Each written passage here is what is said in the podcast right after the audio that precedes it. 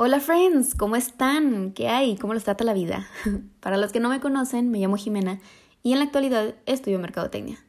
Aunque no dispongo de mucho tiempo, me encanta platicar y compartirlo por aquí, porque pues ya saben, el chismecito alimenta el alma. Y pues en este episodio de La curiosidad de la vida, estaremos platicando de cómo tomar decisiones y no morir en el intento. Como un pequeño disclaimer, este espacio es para compartir una opinión personal sin la finalidad de lastimar a alguien. Aquí estamos en un total y completo chill. Así que sin más, relájense y empecemos con esto.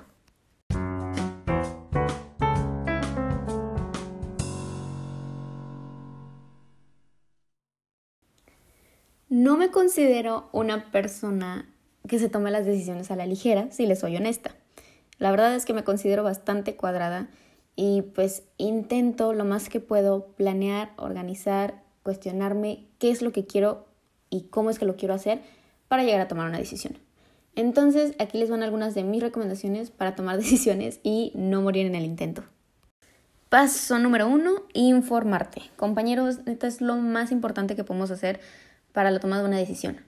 Y también, pues, saber en la boca de qué lobo nos estamos metiendo. Es mucho más fácil saber qué quieres hacer si sabes cómo funciona lo que quieres.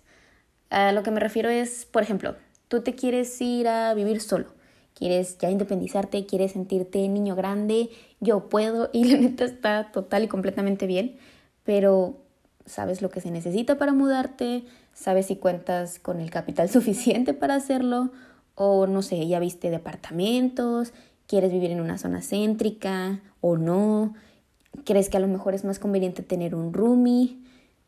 El poder contestar o no todas estas preguntas, yo siento que es lo que te da más o menos confianza al tomar una decisión. Y también es lo que te llega a hacer cuestionarte, que es el paso número dos. Paso número dos, cuestionarte. Hacerte la famosa pregunta ¿por qué? Una pregunta que creo que a veces nos hacemos demasiado y que en muchas ocasiones ni siquiera podemos contestar.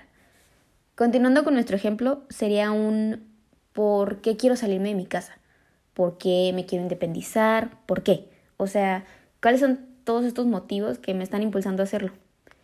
Y una vez que nos preguntamos todo esto, a veces creo que llegamos a la conclusión de que en realidad las razones que tenemos son menos de las que creíamos y que pues a veces ni siquiera sabemos por qué lo estamos haciendo. Y bueno, después de haberte cuestionado de esta manera, la última pregunta por hacerse es ¿en realidad es lo que quiero hacer? Y si tienes un no por respuesta, es muy probable que si continúas y tomas la decisión en un futuro, te sigas cuestionando porque esa pregunta quedó sin respuesta y en realidad estás haciendo las cosas sin tener un motivo contundente. Algo que te convenza de que esto es lo que quiero hacer y lo estoy haciendo bien y tomé la decisión correcta. Entonces, por ahí creo que no es. Pero si logras contestar la pregunta del por qué, te da una mayor seguridad, te da confianza de que en realidad es lo que quieres hacer y pues esto nos guía al siguiente paso. Prepararte para hacerlo. Después de haberte informado y cuestionado, creo yo que llegamos a una conclusión. Puedes decir, no, la neta no quiero hacerlo, o puedes decir, sí, la neta sí quiero. Entonces, Sería un ya me siento listo para mudarme de casa, cuento con todo lo que necesito, ya sé qué trámites tengo que realizar, me es conveniente un roomie y queremos vivir en una zona céntrica y la verdad lo quiero hacer porque pues me considero que ya estoy preparado, ¿no? Ya me va a hacer feliz, con sus altas y bajas, pero me voy a sentir feliz al hacerlo. Y obviamente esto es un ejemplo y pues hasta ahorita no tendrías que saber como todo el capital, lo que necesitas para ya mudarte y conseguirte un roomie ya de ya y no, no, no, o sea, eso no se trata. Por eso llegamos a este punto. Cuando dices que sí a algo, siempre he pensado que es porque quieres y sabes lo que tienes la capacidad para hacerlo, por más mínimo que sea. Y siguiendo con el ejemplo, es un me preparo ahorrando, llamando a gente para ver si le interesa tener un roomie, ir llamando inmobiliarias, haciendo un presupuesto de lo que creo que yo necesito para vivir y pues alimentarme, eh, prepararme también mentalmente, porque obviamente no va a ser sencillo amigos, la vida es muy difícil y eso no va a cambiar, como ya saben, entonces nos preparamos.